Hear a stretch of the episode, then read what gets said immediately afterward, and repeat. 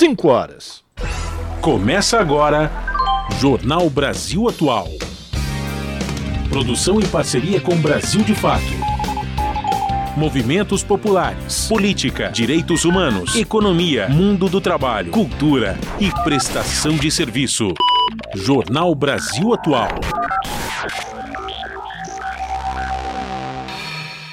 Olá, muito boa tarde. Hoje é sexta-feira, sua linda, dia 15 de setembro. Eu sou Rafael Garcia, hoje com Larissa Borer, apresentando mais uma edição do jornal Brasil Atual.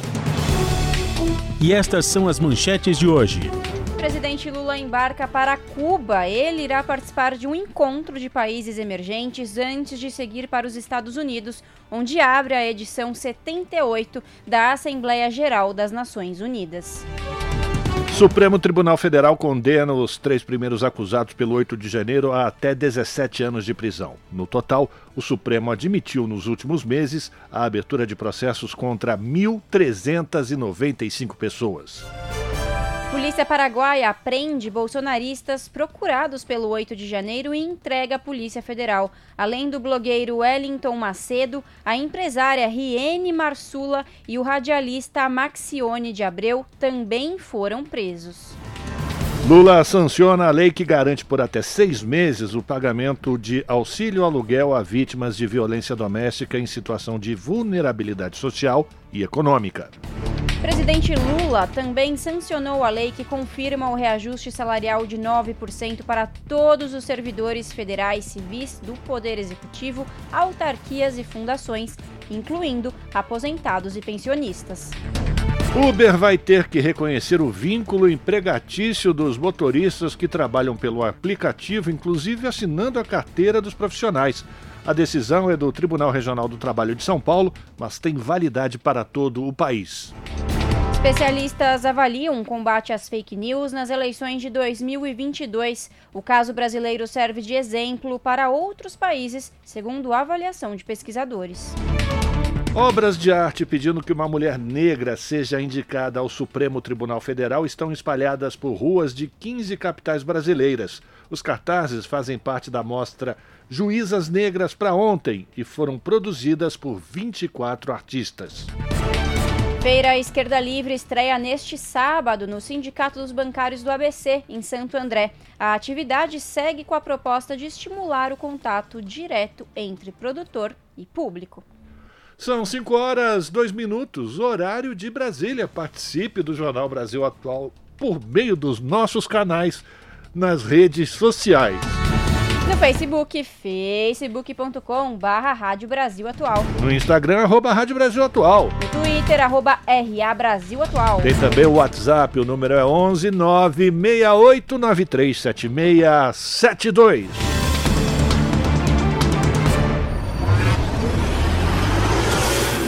Jornal Brasil Atual, uma parceria com Brasil de Fato.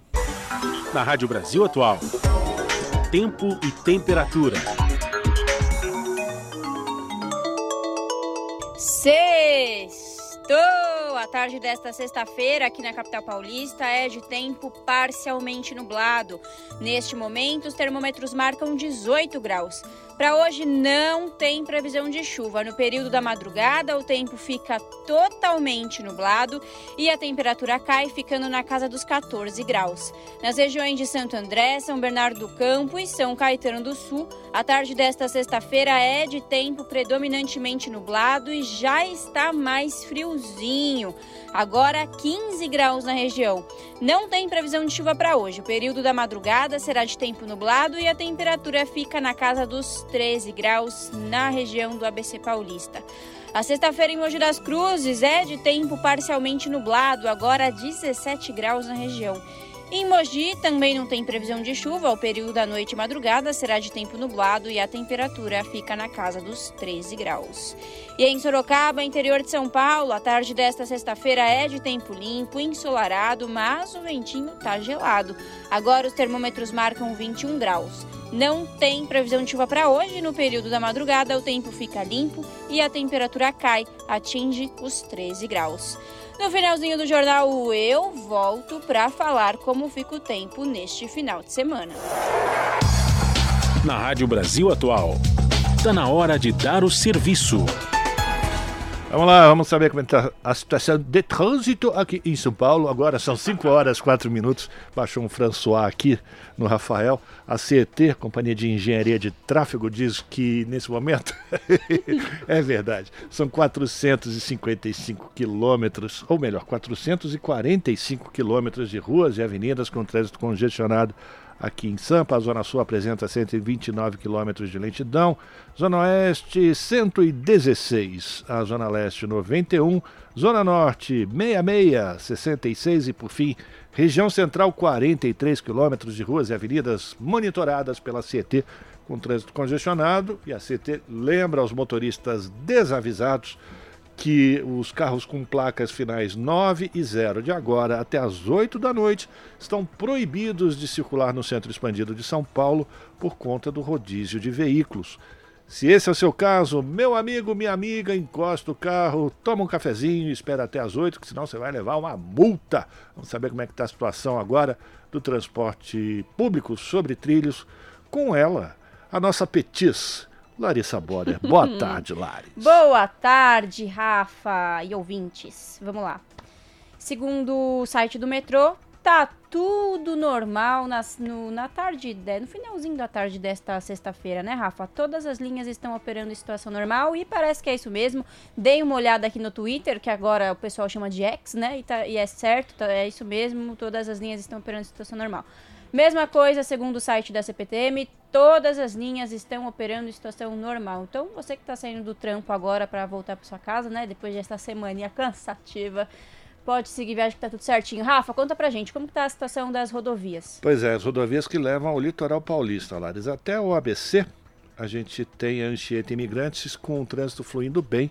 Pela Anchieta, o motorista vai encontrar enrosco já no finalzinho da estrada, já chegando a Santos, mais exatamente dos quilômetros 59 a 63, segundo a concessionária, por conta de excesso de caminhões chegando lá no Porto de Santos. Na rodovia dos imigrantes não há nenhum ponto de congestionamento e a concessionária informa que também não há é, neblina formada no alto da serra, portanto, a Polícia Rodoviária Estadual não coloca em prática a operação comboios. Você vai pegar a estrada, atenção redobrada, porque as pistas estão úmidas, escorregadias, e para você, então, boa viagem.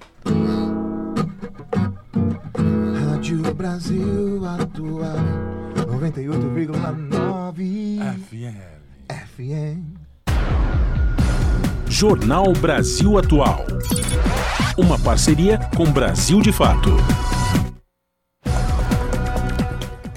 Presidente Lula embarcou na manhã desta sexta-feira para Cuba, onde passa dois dias e participa de um encontro de países emergentes antes de seguir para os Estados Unidos, onde participará da edição 78 da Assembleia Geral das Nações Unidas. Lula quer usar os dois eventos para reforçar as prioridades diplo diplomáticas de seu governo, reforma na governança global e esforços práticos para combater as mudanças climáticas. O presidente deve voltar ao Brasil no próximo dia 22 de setembro e, no final do mês, vai se submeter a uma cirurgia no quadril por causa das dores que o próprio Lula diz que estragam seu humor e atrapalham seu trabalho. Agendas da presidência têm sido canceladas ou adaptadas nos, nas últimas semanas. A data provável para a cirurgia é o dia 29 de setembro. Na recuperação, Lula deverá despachar no Palácio da Alvorada a residência oficial da Presidência da República com sua equipe de governo.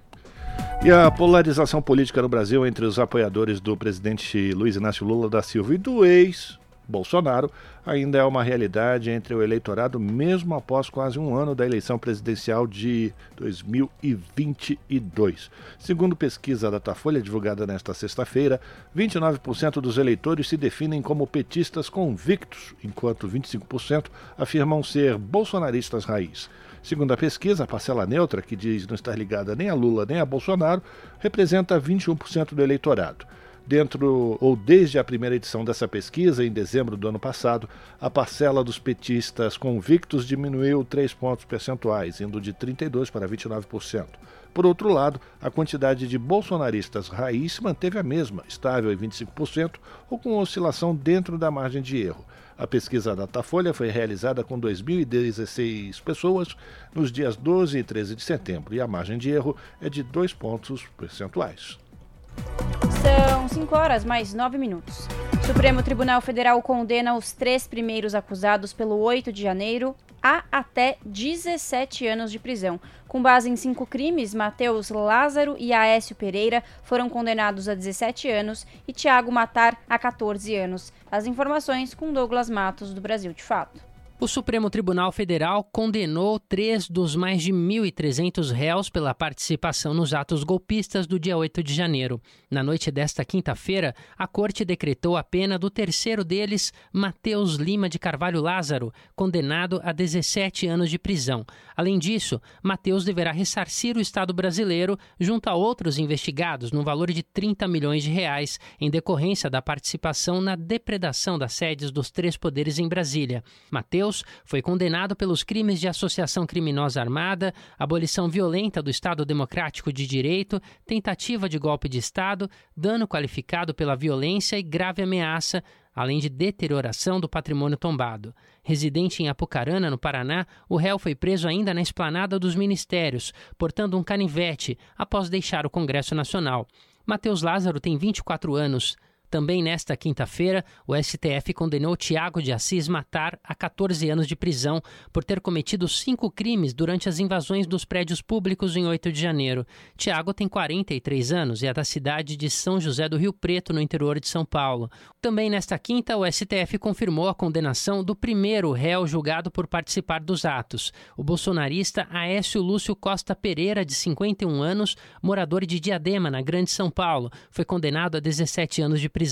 Ele respondeu por cinco crimes: associação criminosa armada, abolição violenta do Estado Democrático de Direito, golpe de Estado, dano qualificado e deterioração de patrimônio tombado. Neste primeiro momento, o STF deve julgar quatro dos extremistas envolvidos na invasão e depredação dos prédios dos três poderes em Brasília. No total, o Supremo admitiu, nos últimos meses, a abertura de processos contra 1.395 pessoas que se tornaram réis. Além dos três já condenados nesta quinta, ainda será julgado pelo STF o réu Moacir José dos Santos, de 52 anos, oriundo de Foz do Iguaçu. De São Paulo, da Rádio Brasil de Fato, locução Douglas Matos. E o advogado criminalista Eric Catwinkle, que defendeu um dos julgados pelos ataques golpistas de 8 de janeiro e atacou os ministros do Supremo Tribunal Federal durante sustentação oral na corte, foi expulso do Partido Solidariedade. Ele afirmou que o ministro Alexandre de Moraes, relator das ações penais do STF, passa de, abre aspas, julgador e acusador, fecha aspas, e teria, abre aspas, rancor contra patriotas, fecha aspas. Em resposta, ouviu do ministro que sua declaração foi patética e medíocre. O Solidariedade justificou a decisão com base nos ataques do advogado aos ministros e diz que não compactua com os ataques à corte. O Solidariedade afirmou que vai acionar o Conselho de Ética da Ordem dos Advogados do Brasil contra o advogado. E o blogueiro Wellington Macedo de Souza, o radialista Maxione Pitang de Abreu e uma mulher, a empresária Riene Munhoz Marsula Teixeira, os três bolsonaristas procurados, foram presos na noite de ontem pela polícia paraguaia. Os três foram entregues à Polícia Federal na Ponte da Amizade. Eram procurados por participação, incitação e, no caso de Riene, também por financiar os atos golpistas do 8 de janeiro em Brasília, quando as sedes do Palácio do Planalto, Congresso Nacional e Supremo Tribunal Federal foram invadidos e depredados. Wellington foi condenado à revelia em agosto a seis anos de prisão por tentar explodir uma bomba no Aeroporto Internacional de Brasília, na véspera do Natal em 2022, e estava foragido desde janeiro. O radialista Maxione teria sido preso na companhia de Wellington. Já a empresária Riene Marsula, além de procurada, teve os bens bloqueados após ser apontada como financiadora do transporte de envolvidos nos ataques a Brasília. A mulher nega.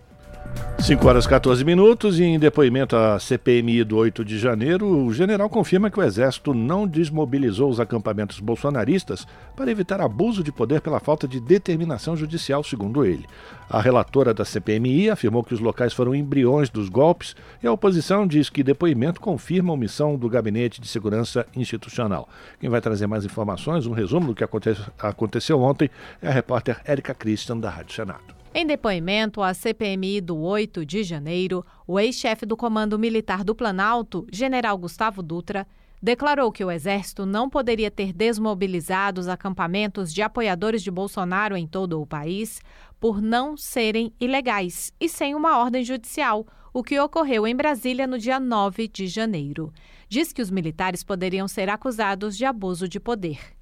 O general confirmou que houve três tentativas por parte da Polícia Militar do Distrito Federal de desmontar as estruturas do QG, mas que o ex-comandante do Exército, general Marco Freire Gomes, desautorizou a entrada da corporação. Gustavo Dutra comentou que mais de 100 mil pessoas estiveram em novembro nos acampamentos, que se esvaziaram no início de janeiro. Segundo ele, na véspera dos ataques, apenas moradores de rua e manifestantes de outros estados, sem dinheiro para voltarem para casa, estavam no QG. Declarou ainda que no dia 7 de janeiro o local voltou a ficar cheio após orientação da Secretaria de Segurança Pública do Distrito Federal para que os passageiros de ônibus vindos de fora desembarcassem lá. O general afirmou que esses últimos manifestantes teriam participado dos ataques no dia 8. Ele relatou que recomendou ao presidente Lula que não fosse cumprida a ordem do Supremo Tribunal Federal de prisão dos manifestantes na noite do dia 8 para evitar confrontos que poderiam resultar em mortes e reforçou que o Exército cumpriu imediatamente a ordem do ministro Alexandre de Moraes. Em nenhum momento houve obstrução ao cumprimento da ordem judicial do STF para desmobilização do acampamento em frente ao QG do Exército ou em qualquer outra unidade do Exército Brasileiro. O CMP prestou o apoio necessário à Secretaria de Segurança Pública na desocupação do acampamento na manhã do dia 9 e contribuiu decisivamente para que não houvesse danos colaterais ou risco à integridade física ou à vida das pessoas. O senador Marcos Rogério, do PL de Rondônia, avalia que o depoimento do general mostrou que o ex-ministro do Gabinete de Segurança Institucional, general G. Dias, não acionou o chamado Plano Escudo, que prevê a convocação de tropas e que não repassou os alertas de inteligência. Perguntei a ele sobre a Guarda Presidencial, sobre a Polícia do Exército, sobre as forças disponíveis dentro do Palácio do Planalto, ele me disse: olha, são mais de 5 mil homens que não foram acionados. Mesmo a BIM alertando, só solicitaram um pelotão. Por que solicitaram apenas um pelotão se tinham conhecimento de todo o planejamento da manifestação e sabiam, inclusive, que entre os manifestantes existiam pessoas violentas, que até armados, mas deixaram apenas de sobreaviso, não acionaram. A relatora, senadora Elisiane Gama, do PSD do Maranhão, lembrou que o próprio Exército tinha poder de polícia e reforçou que os acampamentos foram as células embrionárias dos ataques de dezembro e janeiro. Você tinha um acampamento que não era apenas de uma manifestação, era um acampamento que tinha, na verdade, um planejamento criminoso e isso quem diz não sou eu, quem diz são todos esses depoimentos e que, infelizmente, ele, como é, o comandante que deveria fazer essa desocupação, infelizmente não vê. Então ele claramente se blinda e também outras pessoas, né? sabe-se lá quem. Os integrantes da CPMI do 8 de janeiro deverão ouvir na terça-feira o ex-ministro da Defesa e da Casa Civil de Bolsonaro, general Braga Neto. Da Rádio Senado, Érica Christian. 5 horas 18 minutos.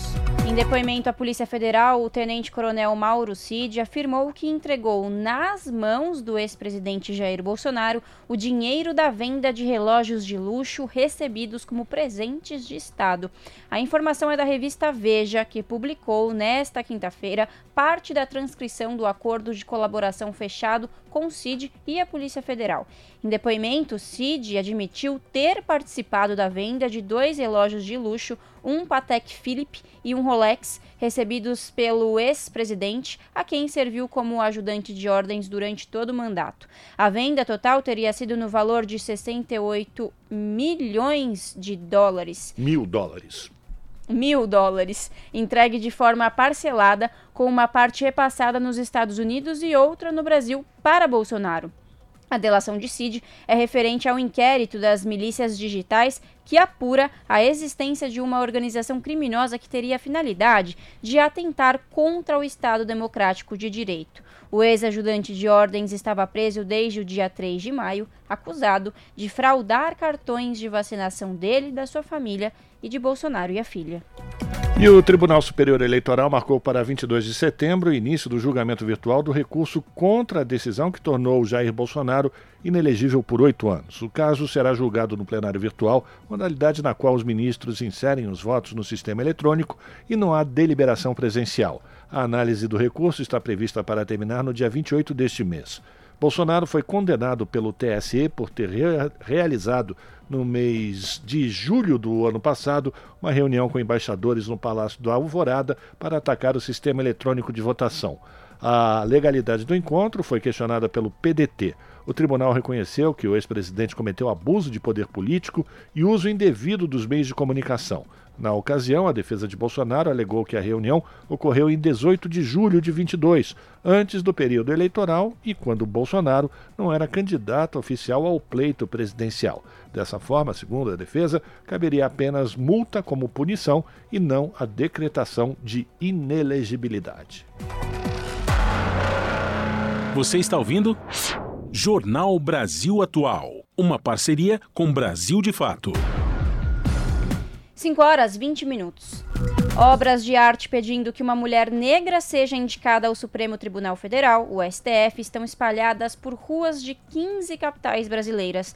Os cartazes fazem parte da mostra Juízas Negras para ontem e foram produzidas por 24 artistas. Mais detalhes na reportagem de Poliane Marques. A vaga a ser ocupada é a da ministra Rosa Weber, atual presidente da corte, que se aposentará em outubro. E a intenção dessa mostra é somar força às iniciativas que já pedem um judiciário mais diverso e justo e pressionam o governo Lula por essa indicação.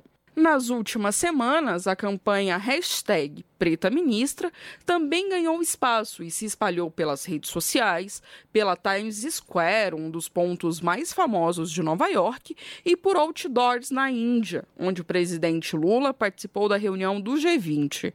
Um curta-metragem também faz parte da mobilização e traz uma menina negra conversando com a mãe, desapontada por não ter uma referência como ministra. Você sabe que você poderia ser ministra do Supremo Tribunal Federal, não sabe? Ministra do STF? Igual a. Igual a quem, mãe?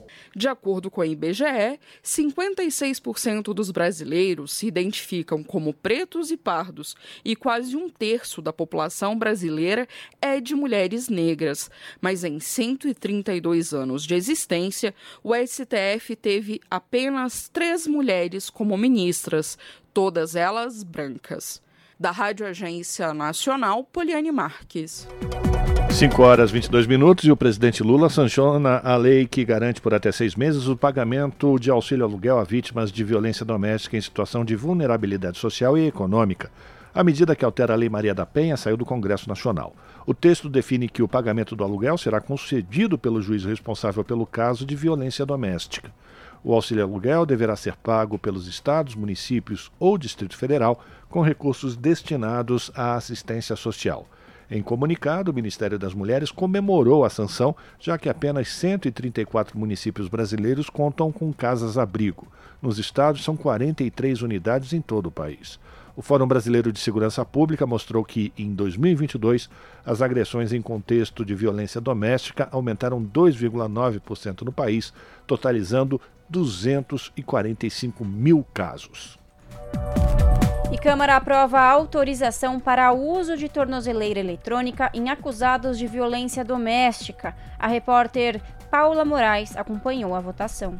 A Comissão de Constituição e Justiça da Câmara aprovou proposta que autoriza o monitoramento por tornozeleira eletrônica de acusados de violência doméstica. O texto estabelece que o poder público deverá garantir à mulher ofendida acesso a dispositivo que permita o acionamento imediato da polícia em caso de ameaça.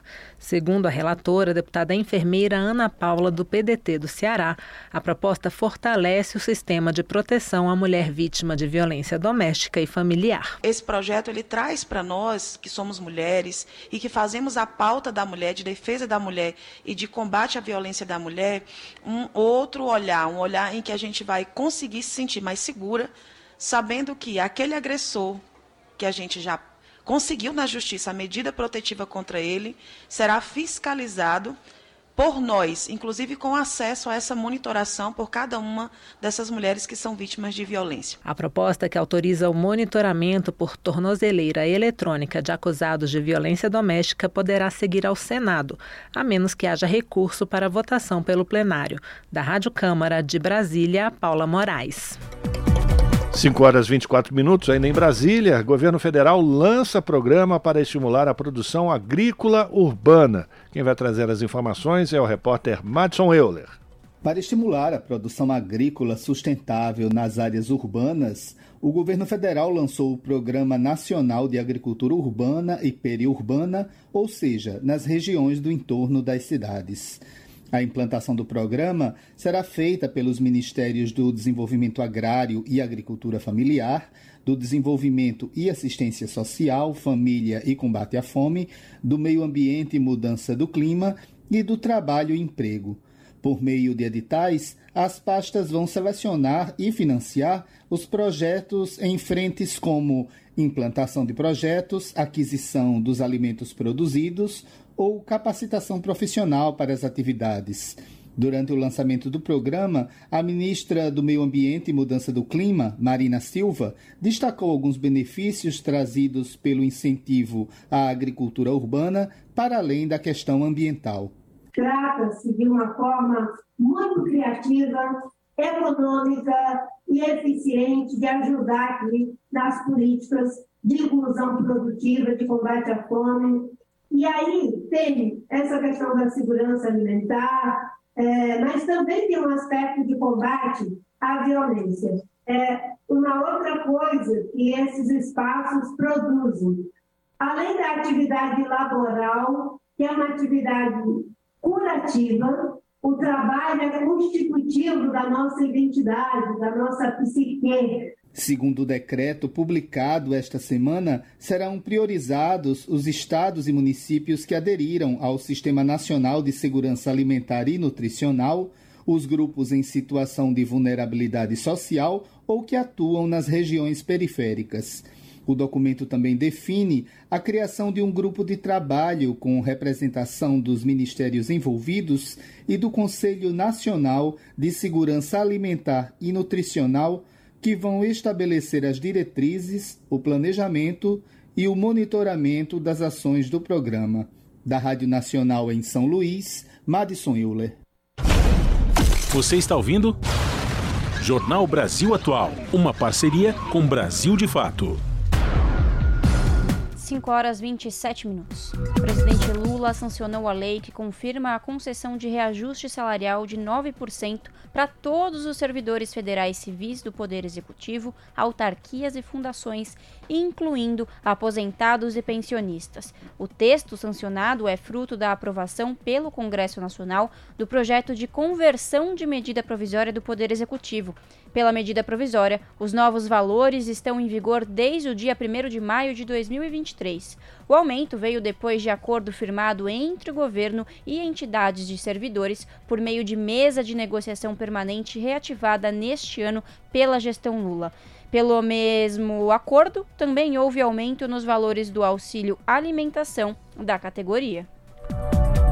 E quase mil empresas aderem ao programa Desenrola para renegociar dívidas de até 5 mil reais. O programa federal garante pagamentos de companhias que concederem descontos em débitos. As informações com Douglas Matos. O programa federal Desenrola Brasil recebeu o cadastro de 924 empresas interessadas em renegociar dívidas de clientes e consumidores. O número de companhias interessadas na iniciativa foi divulgado pelo Ministério da Fazenda. Segundo a pasta, as empresas cadastradas detêm 86% das dívidas de até 5 mil reais pendentes no país. A nova fase do desenrola, chamada de Faixa 1, visa a renegociação de débitos com esse valor. O programa agora vai promover uma espécie de leilão com as empresas cadastradas na iniciativa. Devem sair vencedoras do leilão as empresas que oferecerem maior descontos a seus clientes para a quitação dos débitos pendentes. O Fundo Garantidor de Operações do Tesouro Nacional vai garantir o pagamento das dívidas para as empresas vencedoras. Isso significa que, se o cliente devedor não quitar sua dívida, mesmo com desconto, o governo fará o pagamento. Foram reservados 7 bilhões e meio de reais pelo fundo como garantia. O leilão do Desenrola deve ser realizado no fim de semana que vem na Bolsa de Valores de São Paulo, a B3. Ele será dividido por tipo de débito: bancário, como cartões de crédito, e não bancário, como concessionárias de água, energia e de comércio.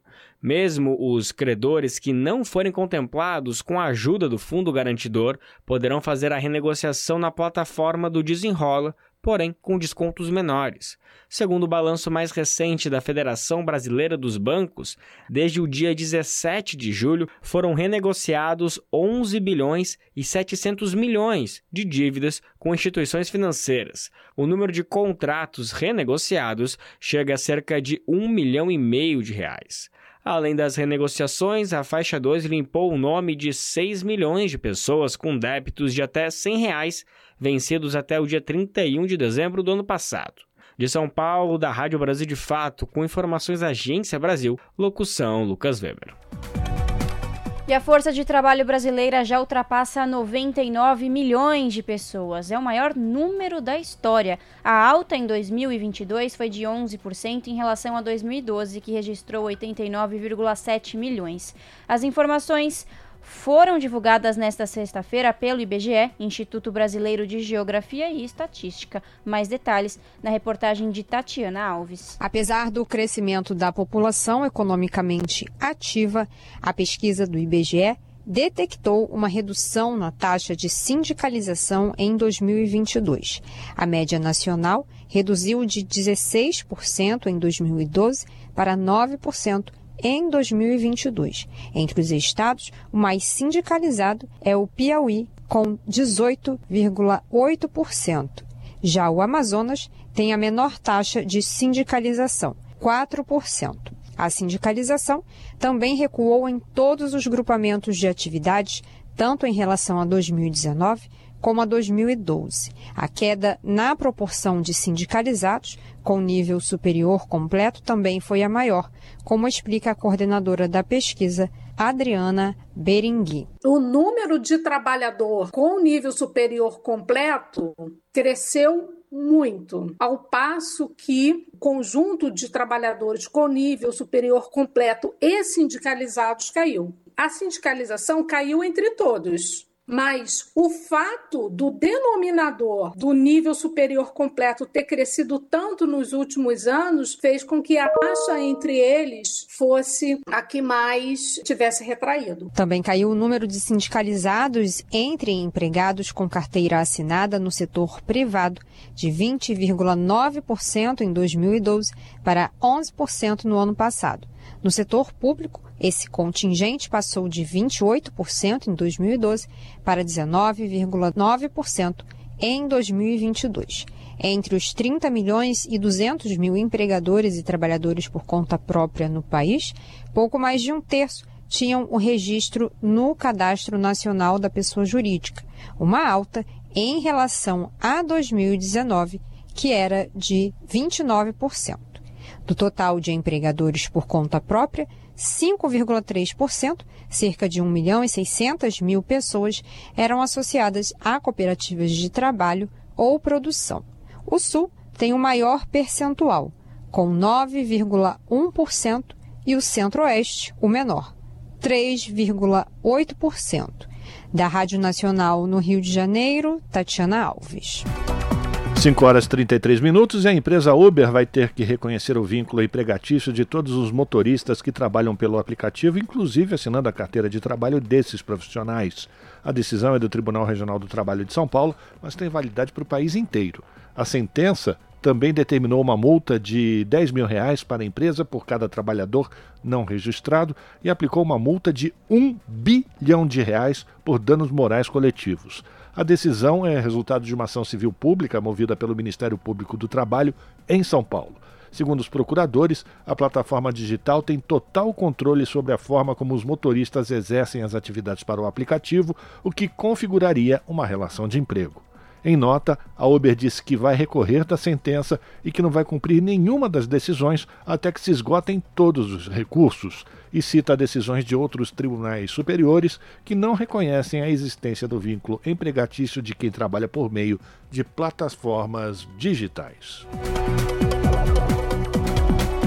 Jornal Brasil Atual. Uma parceria com Brasil de Fato.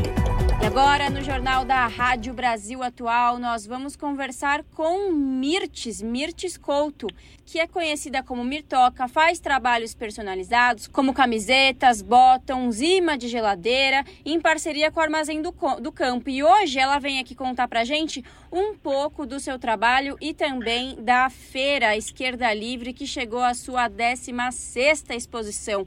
É isso mesmo, Mirtoca? Seja bem-vinda, tudo bem? Oi, tudo bem? Olá a todos e a todas. Um prazer participar com vocês aqui. E conta um pouco da, da feira, Feira Esquerda Livre, né? Que esse final de semana vai ser realizada lá no Sindicato dos Bancários, é isso?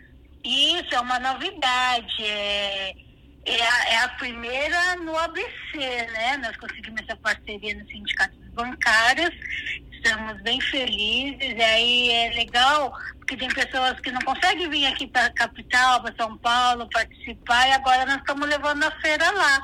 Eu acredito que vai ser um grande sucesso. Que legal, Mirtes. E conta um pouco pra gente sobre, sobre o seu trabalho. É a primeira vez que você participa? Você já participou antes? O que, que significa essa feira para você? Então, não é a primeira vez, não. Eu participei, não digo que de todas, né? Mas eu estou desde a primeira feira, desde a criação. Para mim, é, foi muito importante, porque eu faço camisetas, botes, chaveiros personalizados. Só que desde quando eu comecei a fazer, eu, eu não, não, queria ser igual a todo mundo, eu queria ter um diferencial. E aí eu falei, bom, eu vou trabalhar no meu nicho de esquerda. E em outras feiras, eu não tenho essa oportunidade de vender. Geralmente feiras é mais elitizada, tudo. E quando surgiu a Feira Esquerda Livre, para mim teve um grande diferencial, porque é o meu público, né? É o público que eu quero trabalhar, né? E sem falar que para empreendedora mulher é muito importante, para as mulheres negras, 80% dos expositores são mulheres, né? Então é muito importante para mim, é, fez fazer mexer na minha economia, entendeu? Porque em outras feiras eu não tinha, conseguia vender. E é diferente, que nós estamos trabalhando com o nosso público mesmo, entendeu? Que legal. E, e Mirtok, é isso, né? Essa feira, a Feira Esquerda Livre, ela é bem diversa, tem vários produtos, né? Tem, além de comida, bebida, conta um pouco pra gente um, um, um pouco do universo da feira, o que, que o pessoal pode encontrar lá. Nossa, é muito bacana, tem uma diversidade incrível. Tem pessoas, violinhos, esses óleos naturais, essências, né? Tem sabonetes, tudo fabricação própria, tem roupa, tem é, canecas, massagem. Além de a feira sempre tem música ao vivo, é uma energia, uma energia assim. É, não é só, você só não vai lá para comprar ou comer, você vai para curtir o dia, encontrar. Nossa, a energia é muito legal. A gente encontra amigos que não vê há muito tempo de esquerda. É assim, é, tem uma diversidade, tem colares, é, artigos de decoração, tem muita coisa, tem muita coisa. Que legal, é isso, né, Mirtoca? É uma feira que é para todos os públicos, para todas as idades. Exato, geralmente ah, você pode levar o seu pet, sua bike, seu filho, não, nós temos, temos é, lugares para o pet, lugares para crianças, da bike, que a gente quer que todo o público, todo mundo participe da nossa feira. E aí, aproveitando também, queria falar, quem, quem é um vendedor, um expositor, venha com a gente, entra no nosso Instagram, ela sempre tem uma feira e vagas, nós anunciamos lá, curtam a gente, sigam a gente, é muito importante. Que legal. E Mirtoca, me fala uma coisa, essa feira, ela tem, ela, ela tem sempre, né? É mensal, quinzenal, como que funciona?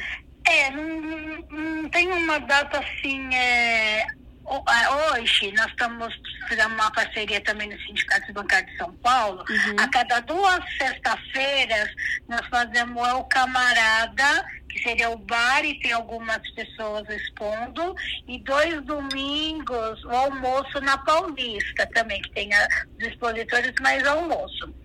Isso aí estava sendo fixo até setembro. Nós vamos ver se vamos renovar ou não. E as feiras, geralmente, mais em datas comemorativas ou, ou agora em setembro vai ter, depois vai ter em outubro. Praticamente está ficando sempre, mas não dá para a gente falar. Vai ser todo esse dia.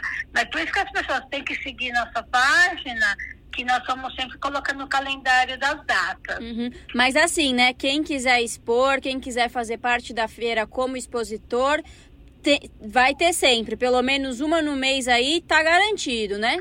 Sim, será sempre bem-vindo, novos colegas. Então vamos lá, vamos dar o serviço. A Feira da Primavera, que é a Feira Esquerda Livre, é, vai acontecer amanhã, dia 16 de setembro, das 11 da manhã até as 6 e meia da tarde, lá no Sindicato dos Bancários do ABC, Rua Xavier de Toledo, número 268, que é no centro de Santo André. E pra gente finalizar, Mirtoca, conta pra gente, vai ter show também, né? Vai, é uma banda famosa lá do ABC também. Nós quisemos valorizar o pessoal de lá, os Robertos, o pessoal gosta muito dessa banda, vai ser maravilhoso. Que maravilha. Então é isso, Mirtoca, muito obrigada. Uma excelente feira para você e para todos e fica aí o convite, né, para todos os nossos ouvintes que tiverem aí pela região do ABC e quiserem dar uma passadinha lá em Santo André para curtir a feira que vai estar tá muito legal, né, Mirtz? Isso aí, exatamente. Aproveita o sábado, vai passear, vai conhecer a feira. Se puder gastar, gasta também. Todos são bem-vindos. Eu é. agradeço a oportunidade também. É isso aí. Então, acabamos de falar aqui com a Mirtoca sobre a Feira Esquerda Livre, que esse final de semana vai ser realizada lá no Sindicato dos Bancários, do ABC. Mirtz, muito obrigada e até a próxima. São 5 horas e 41 minutos agora. E o presidente Lula assina projeto de lei para aumentar a oferta de combustíveis limpos no país. O documento segue para análise no Congresso Nacional e quem traz as informações é o repórter Oussama El Gauri.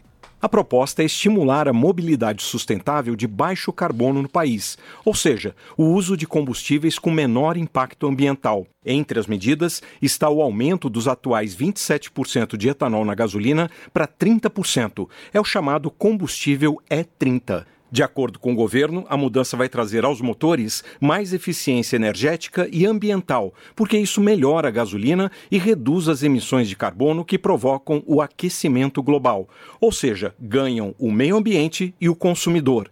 Será criado também o Programa Nacional de Diesel Verde, isso para diminuir a dependência do país dos combustíveis derivados do petróleo. E o Programa Nacional de Combustível Sustentável de Aviação, que deve transformar o Brasil no maior fornecedor do mundo de combustível sustentável para o setor, a partir do etanol.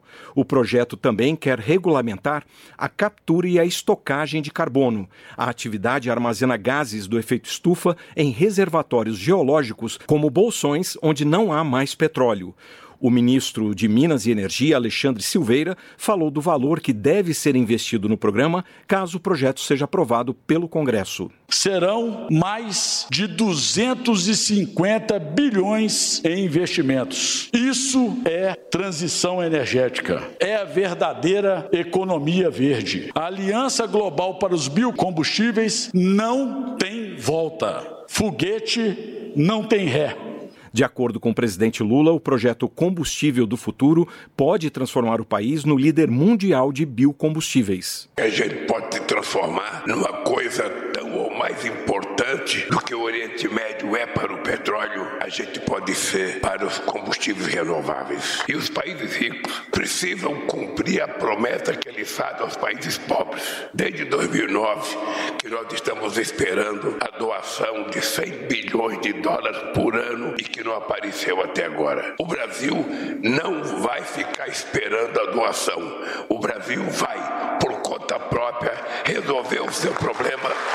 Segundo o governo, se o projeto for aprovado pelo Congresso, o Brasil terá uma das leis mais modernas do mundo em termos de descarbonização. Da Rádio Nacional em Brasília, Osama El Gauri. 5 horas 44 minutos.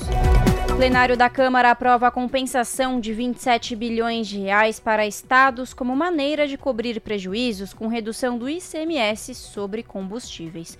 O repórter Marcelo Larcher tem os detalhes.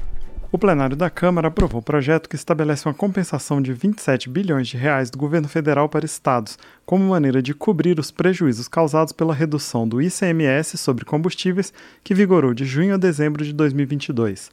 O texto prevê ainda transferências ao Fundo de Participação dos Municípios e ao Fundo de Participação dos Estados, como maneira de manter o mesmo volume de recursos do ano passado. A medida compensa outras perdas ocorridas esse ano. A proposta foi apresentada pelo governo a partir de um acordo feito com estados que recorreram ao Supremo Tribunal Federal contra as perdas decorrentes do projeto aprovado em 2022, que limitou a alíquota máxima do ICMS sobre os combustíveis, a energia elétrica, o gás natural, as comunicações e o transporte coletivo. De acordo com a proposta transformada em lei, estes produtos e serviços passaram a ser considerados essenciais e indispensáveis, o que fez com que a alíquota máxima aplicada fosse de 17% ou 18%. Na época, a maioria dos estados cobrava por volta de 30% de ICMS sobre a gasolina e 25% sobre a energia elétrica. Um dos objetivos da proposta foi baixar o preço dos combustíveis. O projeto que autoriza o governo federal a compensar essas perdas foi aprovado por 349 votos contra 68. A oposição considerou que o gasto pode aumentar a carga tributária. O relator da proposta, deputado Zeca Dirceu, do PT do Paraná, negou a previsão de aumento de impostos e disse que o acordo corrige redução do ICMS classificada por ele como eleitoreira. E não há nem no texto nenhum tipo de imposição para aumentar tributos. Além de cumprir tudo que está no acordo, nós conseguimos melhorar ele nós conseguimos ampliar a compensação, ampliar os benefícios, não só aos estados, que foram muito prejudicados em relação às perdas de ICMS de uma medida eleitoreira feita nas vésperas da eleição do ano passado, ou seja, fizeram festa com chapéu alheio. O ICMS é uma das fontes de financiamento da educação, saúde e dos municípios. Os estados são obrigados a destinar 25% da arrecadação para a educação, 15% para a saúde e 25% para os municípios. O projeto que prevê uma compensação de 27 bilhões de reais do governo federal para os estados como maneira de cobrir os prejuízos causados pela redução do ICMS sobre combustíveis seguiu para análise do Senado. Da Rádio Câmara de Brasília, com informações de Antônio Vital, Marcelo Larcher. São 5 horas 47 minutos. E o lucro dos bancos cai em 2023 e os economistas culpam as próprias instituições financeiras. O ganho dos quatro grandes bancos do país com ações na Bolsa recuou 8,7% no segundo trimestre por perdas com devedores. Quem vai atualizar as informações para a gente é a repórter Talita Pires, do Brasil de Fato. O lucro dos maiores bancos brasileiros está caindo em 2023. No primeiro trimestre, as cinco maiores instituições financeiras do país, Itaú, Banco do Brasil, Bradesco, Santander e Caixa, lucraram 3% menos do que no mesmo período de 2022. No ano passado, de janeiro a dezembro, a queda foi maior que 8%, considerando os mesmos bancos, com exceção da Caixa. Essa redução, segundo analistas do mercado financeiro, está ligada à inadimplência de clientes. E para economistas ouvidos pelo Brasil de Fato, o aumento no número de pessoas que não conseguem arcar com as dívidas é em grande parte causado pelos próprios bancos. Ou seja, as instituições financeiras foram, em parte, culpadas pela queda de seus lucros. É o que explica o economista André Roncalha, professor da Unifesp, a Universidade Federal de São Paulo. comprometimento da renda é, com dívida de banco, que acaba sufocando um pouco o orçamento familiar. E no contexto de uma concorrência bancária maior, né, com as fintechs, esses bancos digitais, é inevitável que as famílias que se veem mais pressionadas acabem correndo né, para esses outros bancos e deixam de pagar os bancos onde elas contrataram as dívidas originais. Né? Então, cheque especial é, chega a algo em torno aí de 200, 300% ao ano, cartão de crédito no rotativo passa de 400% ao ano, e esse é certamente é um efeito alimentador dessa roda da dívida, né, que faz com que uh, a inadimplência avance. De acordo com pesquisa mensal da Confederação Nacional do Comércio, o Brasil tem hoje 77% das famílias endividadas. Ainda segundo o estudo, os bancos, em geral, são os principais credores dessas dívidas. Os juros cobrados no cartão de crédito são de 425% ao ano, os mais caros do país, conforme levantamento da Associação Nacional dos Executivos de Finanças. Simone Deos, professora da Unicamp de Campinas, também vê responsabilidade dos bancos nas taxas de endividamento e inadimplência do país.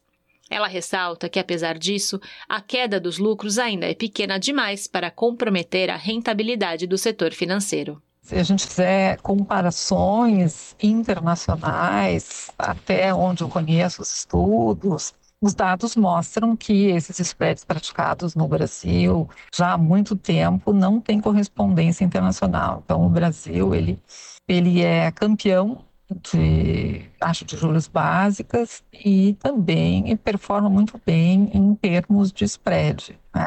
Eu acho que isso é uma coisa que precisa ser tratada do ponto de vista da, enfim, né, do Ministério da Fazenda, do Banco Central, um tipo de solução coordenada ao todo, foram registrados 54 bilhões de reais em lucros só nos primeiros seis meses do ano para Itaú, Banco do Brasil, Bradesco, Santander e Caixa.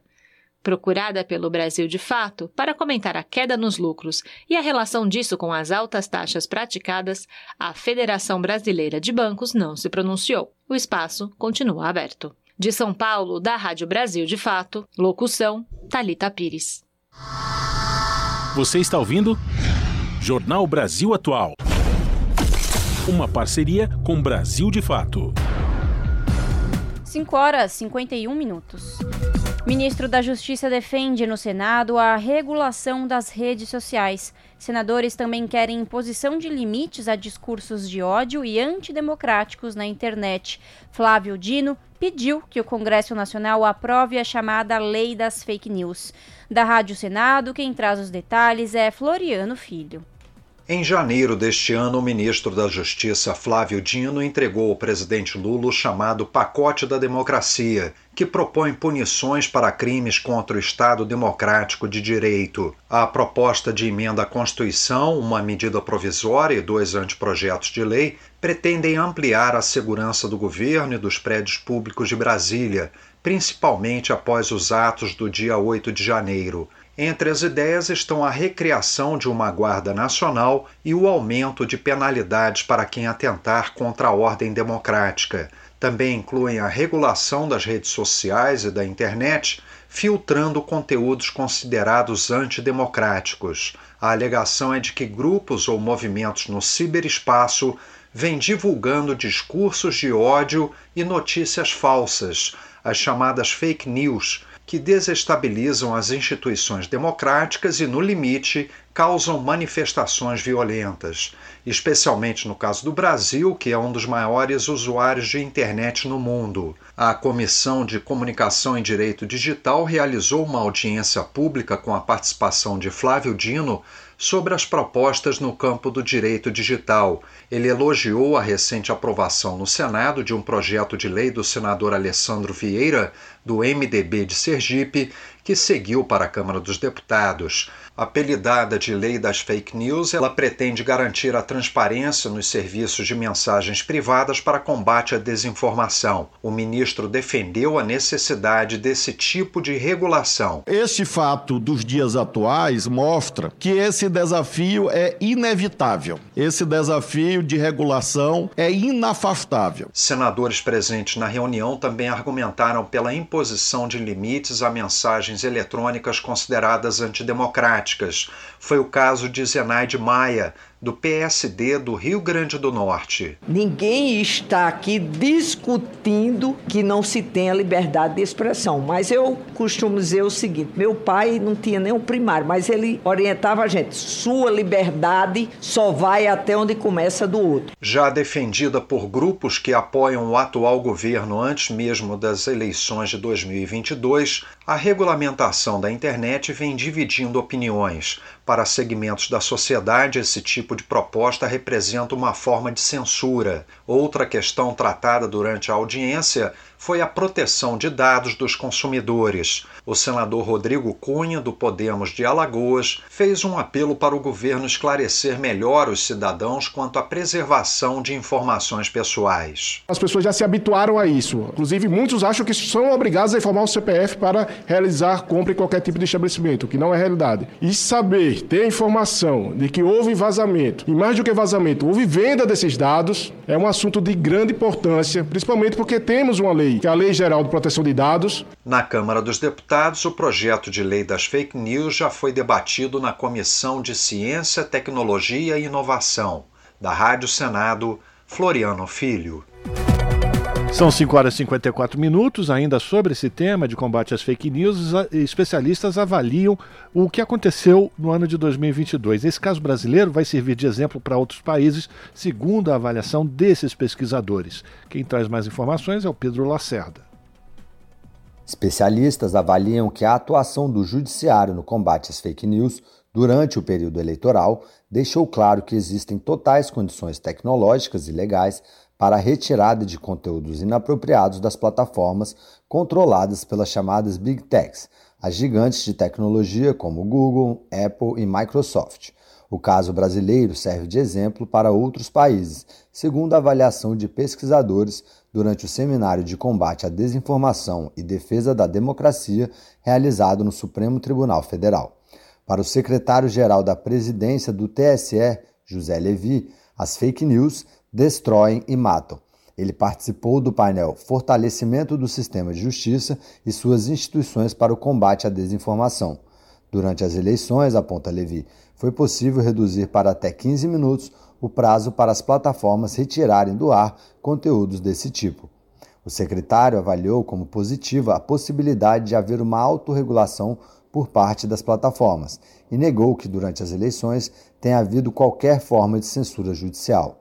Temas como pedofilia e violação de direitos autorais já estão sendo retirados até mesmo antes do primeiro like pelas Big Techs, assim como conteúdos tóxicos como nazismo, fascismo, homofobia e outros de discurso de ódio.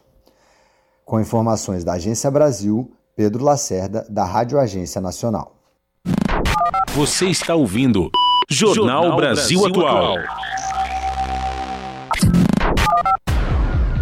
5 horas e 56 minutos. Força Nacional é enviada à terra indígena mais desmatada durante o governo Bolsonaro. Esse território perdeu uma área do tamanho de Fortaleza, capital do Ceará, por causa da pecuária, do garimpo e da grilagem. Quem vai trazer as informações para a gente é o Douglas Matos, do Brasil de Fato. O governo federal autorizou o uso da Força Nacional de Segurança Pública na terra indígena Apitereua, no Pará, em apoio à FUNAI, a Fundação Nacional dos Povos Indígenas. A portaria foi assinada pelo ministro da Justiça, Flávio Dino, e publicada no Diário Oficial da União nesta quinta-feira. As tropas devem atuar na preservação da ordem pública durante 90 dias. Localizado no município de São Félix do Xingu, no Pará, o território Apitereua é habitado pelo povo Paracanã e foi a terra indígena mais desmatada no Brasil nos últimos quatro anos consecutivos, segundo dados de satélite divulgados pelo Amazon. O período coincide com o mandato do ex-presidente Bolsonaro, que foi marcado pelo desmonte da fiscalização e pelo incentivo ao crime ambiental na Amazônia. Lideranças indígenas denunciaram ter sofrido ameaças de morte por invasores. Com a entrada do governo Lula, o Ibama começou a desativar os acampamentos clandestinos e conseguiu derrubar o desmatamento em 94% no primeiro semestre, segundo o Instituto Socioambiental. Considerada até então fora de controle, a devastação só foi interrompida a partir do trabalho contínuo dos agentes do Ibama, que fez operações em 30 pontos de desmatamento ilegal e destruiu 20 acampamentos e estruturas de apoio usadas pelos invasores. Segundo o IBAMA, as principais causas da invasão são a grilagem de terras, a consolidação da pecuária bovina clandestina e o garimpo ilegal. Dentro da terra indígena, agentes apreenderam armas de fogo, motosserras, um aparelho GPS e cadernos de anotações contendo detalhes dos loteamentos planejados pelos invasores. Alvo de garimpeiros ilegais desde a década de 1970, a terra indígena Apitereua foi oficialmente reconhecida pelo Estado brasileiro em 2007. Desde então, a retirada dos não indígenas nunca foi concretizada. A expulsão dos invasores foi uma das condicionantes para a instalação da hidrelétrica de Belo Monte. O território Apitereua deveria ter tido os invasores expulsos antes do início da operação da usina, mas a promessa feita aos indígenas nunca se concretizou. Segundo a FUNAI, menos de 20% da área da terra Apitereua está sob posse integral dos indígenas. Pressionados pelo avanço dos invasores, os Paracanã passaram a ocupar apenas a porção noroeste da área da Rádio Brasil de Fato, com reportagem de Murilo Pajola em Lábrea, no Amazonas. Locução: Douglas Matos. Se você gosta do nosso jornalismo independente e quer rever nossas entrevistas e reportagens, acesse o canal da Rádio Brasil Atual no YouTube. Nosso endereço é youtube.com/barra Rádio Brasil Atual. Ajude a nossa voz ser cada vez mais forte e ir cada vez mais longe. Inscreva-se em nossos canais, curta e compartilhe o conteúdo Rádio Brasil Atual e TVT. Rádio Brasil Atual e TVT Compromisso com a notícia, compromisso com a democracia, compromisso com você. Pontualmente 18 horas. Rádio Brasil Atual. Para sugestões e comentários, entre em contato conosco por e-mail redação@jornalbrasilatual.com.br ou WhatsApp DDD 11 96893 7672. Acompanhe a nossa programação também pelo site redebrasilatual.com.br.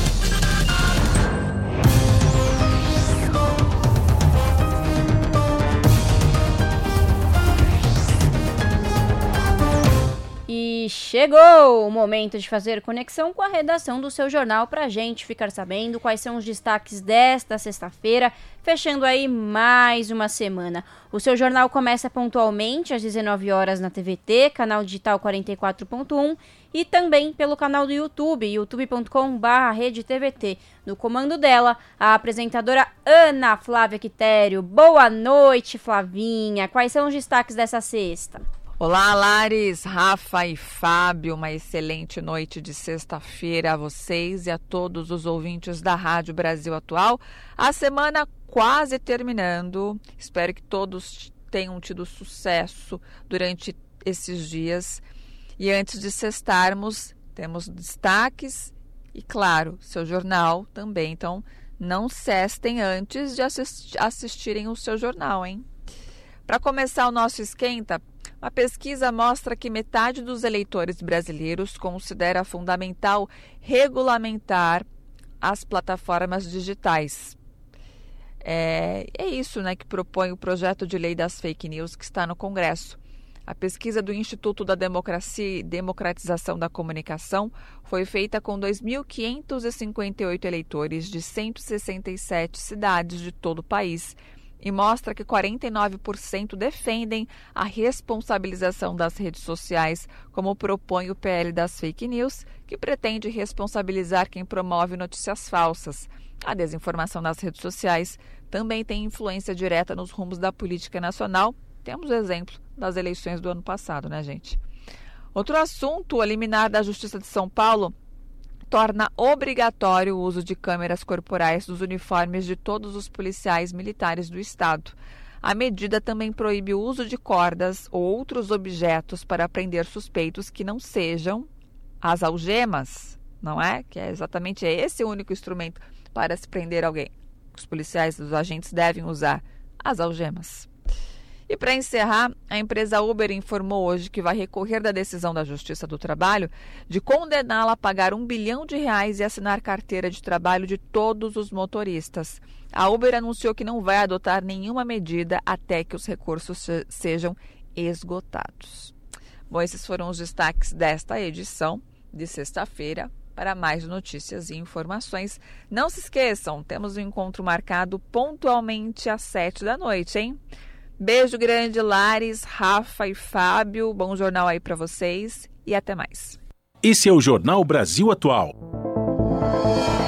Uma parceria com Brasil de Fato.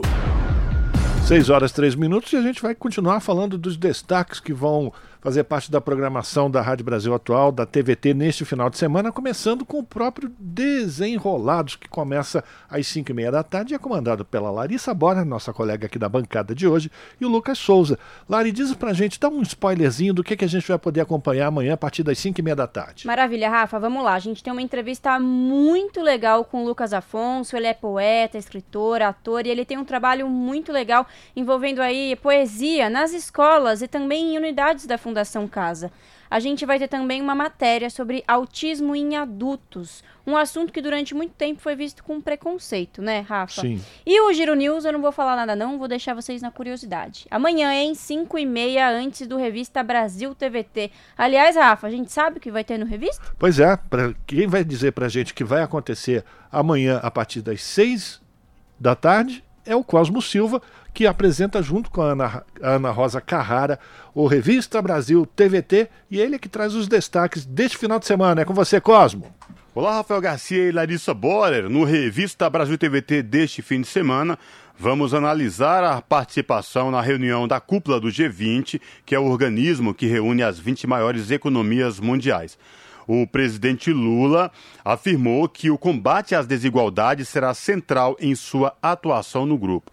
Ao assumir a presidência do G20, o presidente Lula também reafirmou seu compromisso pelo desenvolvimento sustentável com estímulo à transição energética.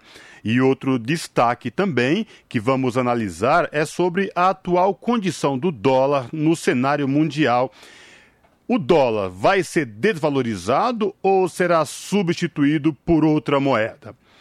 No relatório final da CPI das Americanas, que foi lido, a informação que todos desacreditaram, pasmem.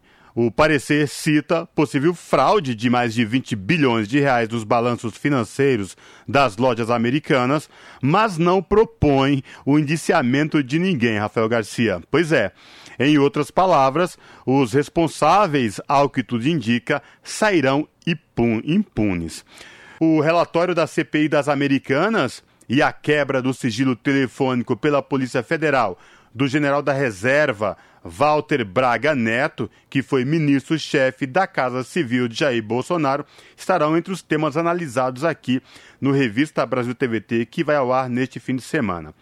Para lembrar aqui os nossos ouvintes da Rádio Brasil Atual, a operação investiga corrupção na compra de coletes defensivos usados por militares em 2018, época em que o general era interventor federal na segurança pública do Rio de Janeiro. O militar foi nomeado pelo então presidente à época, Michel Temer. E lembrando aqui que no dia 11 de setembro de 1973, setores reacionários do exército chileno, liderados pelo general Augusto Pinochet, abandonaram os quartéis e derrubaram o governo democraticamente eleito do presidente Salvador Allende e a coligação Unidade Popular. Para lembrar e condenar os 50 anos do golpe, milhares de chilenos foram às ruas do Chile. Além deles, uma comitiva de brasileiros que presenciou o golpe lá em 73 no Chile também esteve lá em Santiago agora na última semana, viu? E para finalizar, Rafael Garcia, Larissa Borer e ouvintes do Jornal da Rádio Brasil Atual, no momento cultural do Revista, nós vamos falar da nona edição da Feira Literária da Zona Sul, que é a Felizes. ela será realizada entre os dias 18 e 23 de setembro nas regiões de Campo Limpo, Jardim São Luís e Capão Redondo. Este evento cultural tem como tema arte e educação, travessias e outras margens. Lembrando aqui que o Revista Brasil TVT vai ao ar aos sábados e domingos, das 18 às 20 horas, na TVT, canal 44.1 digital em São Paulo e na Grande São Paulo, na Rádio Brasil Atual 98.9 FM e também transmitido pelo YouTube da TVT, youtube.com/redetvt. Eu espero todos vocês no sábado a partir das seis da tarde na TVT. Esses são destaques do revista Brasil TVT que vai ao ar neste final de semana, Rafael Garcia. Abraço a você, Larissa e ouvintes do jornal da Rádio Brasil Atual. Jornal Brasil Atual. 18 horas mais 8 minutos. Consulta pública recolhe sugestões para plano de preservação do Cerrado. O repórter Cláudio Ferreira acompanhou o encontro de deputados com o Ministério do Meio Ambiente. Integrantes do governo federal e representantes da sociedade civil sabem do desafio que terão para que o país alcance a meta de desmatamento zero no Cerrado até 2030. Em audiência pública na Comissão de Meio Ambiente da Câmara, foi lançada a consulta pública sobre o PP Cerrado, Plano de Ação para a Prevenção e Controle do Desmatamento e das Queimadas no bioma Cerrado. A ideia é se espelhar em plano semelhante que existe desde 2004 e trata da Amazônia Legal. A consulta pública fica aberta até o dia 12 de outubro e pode ser acessada pelo site do Ministério do Meio Ambiente. As sugestões vão ser analisadas pelo Ministério e a quarta fase do PP Cerrado deve ser divulgada em novembro, já incorporando as contribuições. O Cerrado ocupa 22% do território brasileiro, se estendendo por 11 estados e o Distrito Federal. É o segundo maior bioma do país, que desde os anos 80 se tornou uma importante fronteira agrícola, o que provocou o aumento do desmatamento. Representante do Ministério do Meio Ambiente, André Lima destacou dificuldades. 80% do cerrado é composto por áreas privadas. Terras indígenas e unidades de conservação juntas não chegam a 13%. Os maiores índices de desmatamento estão na região formada por Maranhão, Tocantins, Piauí e Bahia, conhecida como Matopiba. A ministra do Meio Ambiente, Marina Silva, citou o Dia do Cerrado, em 11 de setembro, lembrando que esta é uma data tanto para celebrar como para assumir compromissos. Ela acrescentou que os planos de preservação dos biomas têm sido pensados já levando em conta a importância da participação social. Não se tem uma bala de prata, não é só questão de conter desmatamento, são ações múltiplas que se cruzam e se retroalimentam positivamente ou negativamente. Professora da Universidade de Brasília dedicada ao estudo do Cerrado há 30 anos, Mercedes Bustamante salientou que não se pode errar mais em relação à preservação do bioma e mostrou que já há aumento de temperatura média e atraso nos períodos chuvosos, o que contribui para a propagação de grandes incêndios. Quando a gente olha a mudança no Cerrado e a mudança do clima, a gente tem aí um caminho de mão dupla. As atividades agrícolas, mais o aumento da frequência de queimadas, tem um impacto direto sobre as emissões de gases de efeito estufa, que gera mudança climática, que tem um impacto na mudança da temperatura e na disponibilidade hídrica, que, por sua vez,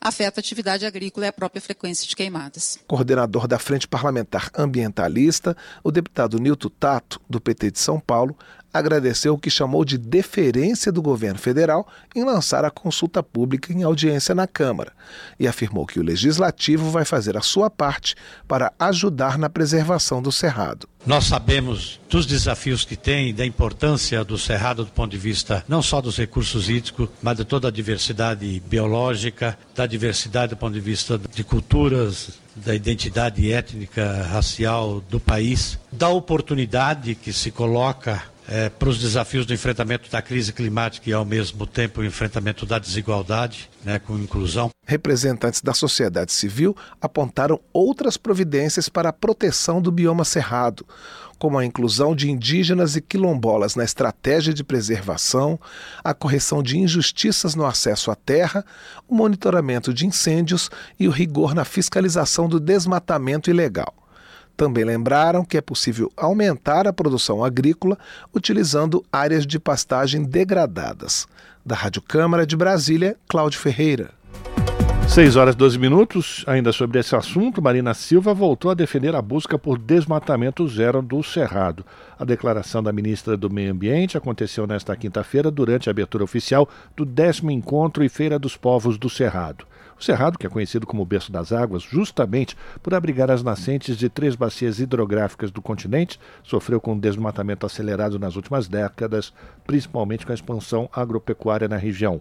Um estudo da Universidade de Brasília aponta que o bioma perde vegetação nativa cinco vezes mais rápido que a Amazônia. A legislação atual determina que as propriedades privadas preservem 20% do território com a cobertura original. E novas homologações protegem terras indígenas, territórios cobiçados pelo crime ambiental. Lideranças comemoram continuidade das demarcações após quatro anos de paralisação durante o governo Bolsonaro.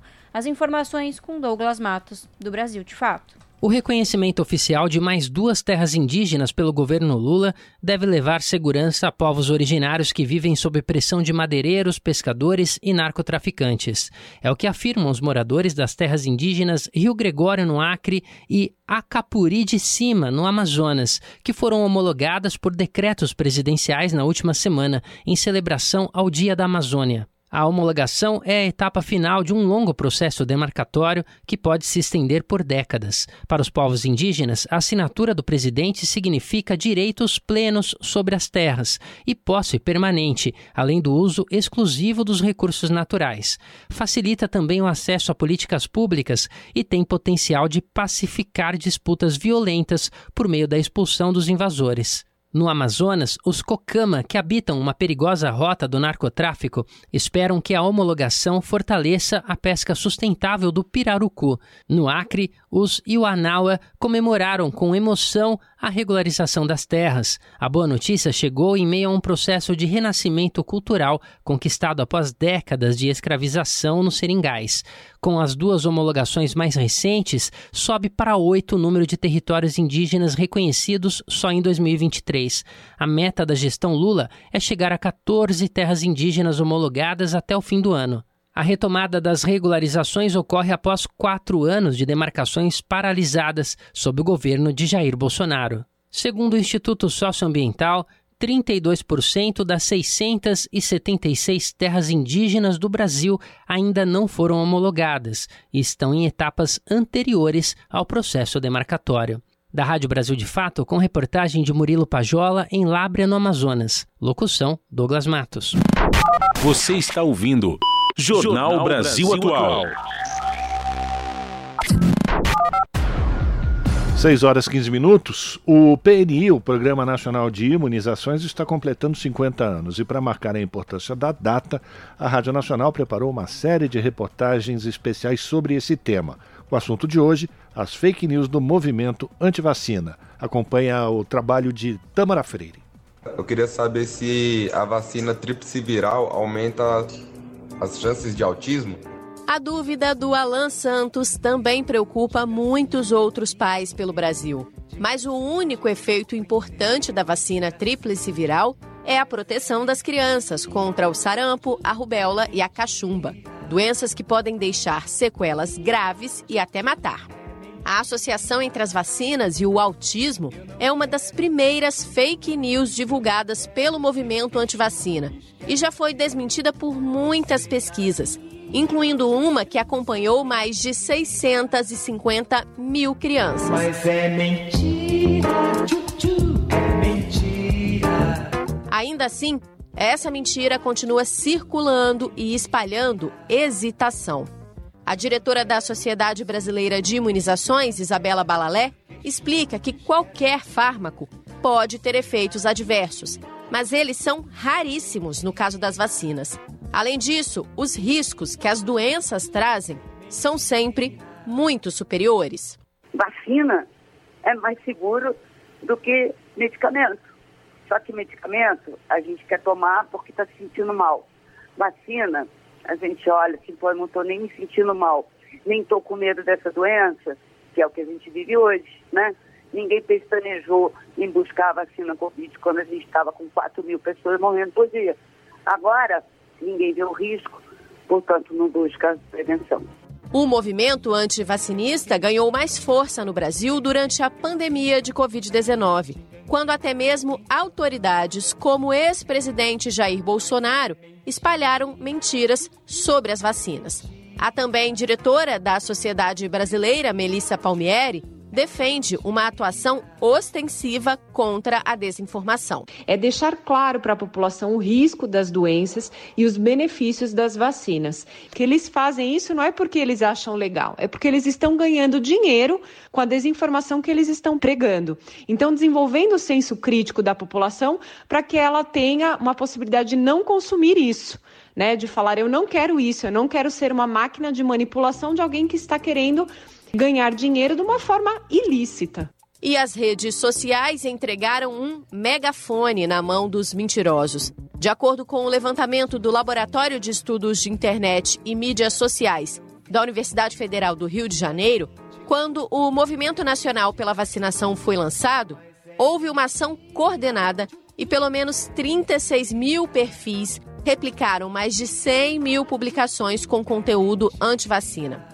Mas, de acordo com o coordenador do Programa Nacional de Imunizações, Eder Gatti, essa movimentação já está sendo monitorada pelo governo federal. Temos aí um programa sim estruturado que vem sendo testado no sentido de identificar ações que disseminem desinformação. É uma forma, inclusive, de nós respondermos a algo que contribui com a queda das coberturas vacinais. O Carlos Henrique já sabe o que fazer quando ouvir alguma informação alarmante sobre vacinas. Durante a pandemia do Covid-19, eu fiz o uso da vacina e no mesmo dia, eu, por esquecimento, acabei bebendo bebida alcoólica e tinha rumores que não podia beber bebida alcoólica, pois cortaria o efeito da vacina, né?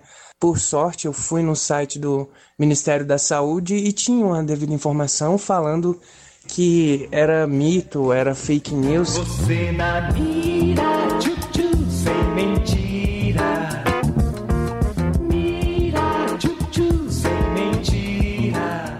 Além do Ministério da Saúde, outras instituições confiáveis sobre vacinas são a Fiocruz, no site portal.fiocruz.br/vacinas, e a própria Sociedade Brasileira de Imunizações, no endereço família.sbim.org.br. Com a colaboração de Vinícius Lisboa, da Agência Brasil, e de Dayana Vitor, da Rádio Nacional no Rio de Janeiro, Tâmara Freire. Você na 18 horas 20 minutos. Boletim Infogripe da Fiocruz, divulgado ontem, aponta que a Covid-19 registra crescimento em estados do Sudeste e Centro-Oeste. Mais detalhes na reportagem de Fabiana Sampaio. Os casos de Covid-19 registraram crescimento em alguns estados do Sudeste e do Centro-Oeste. É o que aponta o novo boletim Infogripe da Fiocruz, divulgado nesta quinta-feira. Segundo o estudo, o sinal de aumento está presente principalmente na população adulta e o Rio de Janeiro é o estado onde este indício está mais claro. A análise também sinaliza um leve aumento de casos de Covid no Espírito Santo, em Goiás e em São Paulo. O estudo tem como base o período de 3 a 9 de setembro. De acordo com o coordenador do Infogripe, o pesquisador Marcelo Gomes, o ritmo de crescimento dos casos tem se mostrado lento até agora. Todos esses estados ainda é algo bastante diferente do que a gente, do que a gente observou né, nos ciclos anteriores de retomada do crescimento da Covid-19. Né? É um processo, até o momento, mais lento, aparentemente, está um impacto aí menor em termos de é, internações, tá? mas que está presente. Tá? Não é algo ainda espalhado em todo o território nacional, são, por enquanto, esses três estados que estão apontando nessa direção, mas fica aí o alerta. O pesquisador reforça a necessidade de cuidados para evitar a transmissão da doença e a importância da vacinação com a bivalente. A lembrar a população, né? quem tiver com sintoma de infecção respiratória, está tossindo, está espirrando, está ali com a garganta incomodada. A recomendação é fique em casa, se puder, busque o posto de saúde para fazer um exame, né, para fazer o teste, tá? Porque isso não só vai ser bom para a pessoa, né, para ela se recuperar, mas também para ajudar a diminuir a circulação do vírus na nossa população. Agora, se por algum motivo não puder fazer o repouso, use uma boa máscara. E óbvio, né, pessoal? A gente já está cansado de saber. Vacinando o braço é simplesmente fundamental. O novo boletim Infogripe também mostra um cenário diferente do observado durante o mês de agosto em relação às infecções pelo rinovírus. Há sinal de interrupção na tendência de crescimento na maioria dos estados de novos casos semanais em crianças e pré-adolescentes. Alguns já apresentam queda. No entanto, estados do Nordeste ainda registram um cenário de crescimento nessas faixas etárias. Em nível nacional, o boletim aponta queda nos novos casos de síndrome respiratória aguda grave nas tendências de longo e de curto prazo. Da Rádio Nacional no Rio de Janeiro, Fabiana Sampaio. Você está ouvindo Jornal, Jornal Brasil, Brasil, Atual. Agora são 6 horas 23 minutos. E filho de compadre de Ricardo Nunes faturou 31 milhões de reais em contratos sem licitação com a Prefeitura de São Paulo. A vereadora Eliane Mineiro diz que é preciso uma auditoria do Tribunal de Contas do município nesses, contrato, nesses contratos e nas relações diretas com o prefeito. Quem vai trazer mais detalhes dessa confusão é o Douglas Matos, do Brasil de Fato. A DPT Engenharia e Arquitetura Limitada faturou entre dezembro de 2021 e agosto deste ano 31 milhões e 400 mil reais em contratos para obras de emergência que dispensam licitação com a Prefeitura de São Paulo. De acordo com o levantamento feito pelo Brasil de Fato, todas as contratações ocorreram no período em que o prefeito Ricardo Nunes, do MDB, está à frente do governo municipal. A empresa, fundada em setembro de 2019, pertence ao engenheiro civil e arquiteto Pedro José da Silva Júnior, de 31 anos. Ele é filho de Pedro José da Silva, compadre de Ricardo Nunes. Silva é padrinho de Isabela Nunes, a filha do prefeito. Pedro José da Silva coordenava o gabinete da liderança do MDB na Câmara dos Vereadores entre 2013 e 2016, período em que Nunes era vereador e líder do partido na casa. A dupla também trabalhou junta no setor de jornais de bairros, onde o atual prefeito fez carreira.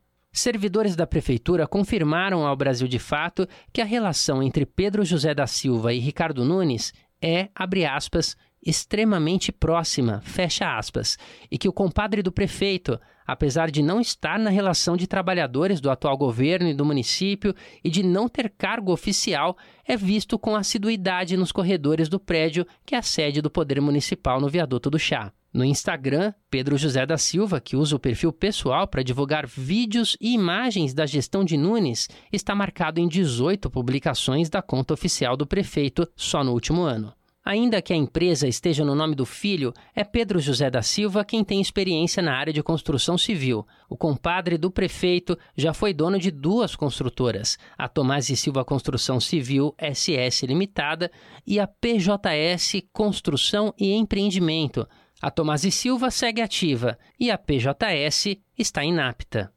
Nas duas construtoras, Pedro José da Silva acumula 2 milhões e 400 mil reais em débitos ativos com a União. Os números constam na lista de devedores da Procuradoria-Geral da Fazenda Nacional. Dos 10 contratos entre a DPT e a Prefeitura de São Paulo, levantados pelo Brasil de Fato, nove foram feitos via Secretaria Municipal de Infraestrutura Urbana e Obras, a CIURB. Pedro José da Silva foi questionado pela reportagem sobre os fatos apresentados na matéria. Em relação ao período em que trabalhou na liderança do MDB na Câmara, ele afirmou ao Brasil de Fato que, abre aspas, servia a bancada do partido, que na época tinha quatro vereadores na Câmara, prestando assessoria e auxílio a esses parlamentares, fecha aspas. Para Pedro José da Silva, o apadrinhamento da filha do prefeito não interfere nas relações comerciais da DPT Engenharia com a prefeitura. Em nota, afirmou, abre aspas, sempre participei das campanhas do partido na região e a orientação das lideranças do partido foi no sentido de apoiar os candidatos regionais, sempre atuando na região, reivindicando melhorias para a comunidade. O prefeito não tem e nunca teve qualquer relação com a empresa. A empresa, fundada em 2019, prestando serviços no setor público e privado desde a sua fundação. É importante ressaltar que os serviços prestados antecedem ao período da gestão do prefeito, não havendo qualquer interferência na atuação da empresa. Fecha aspas. A Prefeitura de São Paulo foi procurada, mas preferiu não se manifestar sobre o caso. De São Paulo, da Rádio Brasil de Fato, com reportagem de Igor Carvalho. Locução: Douglas Matos. Na Rádio Brasil Atual. Tempo e temperatura. Final de semana na capital paulista vai ser de temperatura alta e sem previsão de chuva. No sábado, máxima de 29 graus e mínima de 13 graus. O dia será quente, de sol e calor. No domingo, mesma coisa, dia de sol e calor, com temperatura alta e sem chance de chuva, com temperatura máxima de 32 graus e mínima de 16 graus. Em Santo André, São Bernardo do Campo e São Caetano do Sul, final de semana também será de temperatura mais alta. Sabadão, máxima de 29 graus e mínima de 13. Dia ensolarado, sem previsão de chuva. No domingo, a temperatura sobe mais na região do ABC Paulista e também não tem chances de chuva, com máxima de 31 graus e mínima de 17 graus. Em Mogi das Cruzes, mesma coisa, temperatura alta para os dois dias do final de semana. Serão dias de temperaturas altas, com temperatura com tempo mais limpo e seco e sem chances de chuva. No sábado, em Mogi, máxima de 29 graus e mínima de 13. E no domingo, máxima de 31 graus e mínima de 15 graus. Solzão e calor também marcam o final de semana em Sorocaba. Os dois dias serão bem parecidos, dias quentes, de temperatura alta e sem previsão de chuva. No sábado, máxima de 30 graus e mínima de 12 graus. E domingo, máxima de 33 graus e mínima de 17 graus. Bom final de semana a todos. Larissa Borer, Rádio Brasil Atual. E a gente termina mais uma edição do Jornal Brasil Atual, que teve trabalhos técnicos de Fábio Balbini. Na apresentação, Rafael Garcia e Larissa Borer. Você fica agora com o papo com o Zé Trajano. Na sequência, tem o seu jornal a partir das sete da noite com a Ana Flávia Quitério. E lembrando mais uma vez, amanhã, a partir das cinco e meia da tarde, tem o Desenrolados com a Larissa e com o Lucas. E depois, na sequência, tem o Revista Brasil TVT com o Cosmo Silva e a Ana Rosa Carrara. A todos e todas um ótimo final de semana. Na próxima segunda-feira, a partir das 5 da tarde, temos um novo encontro marcado com o Jornal Brasil Atual. Até lá!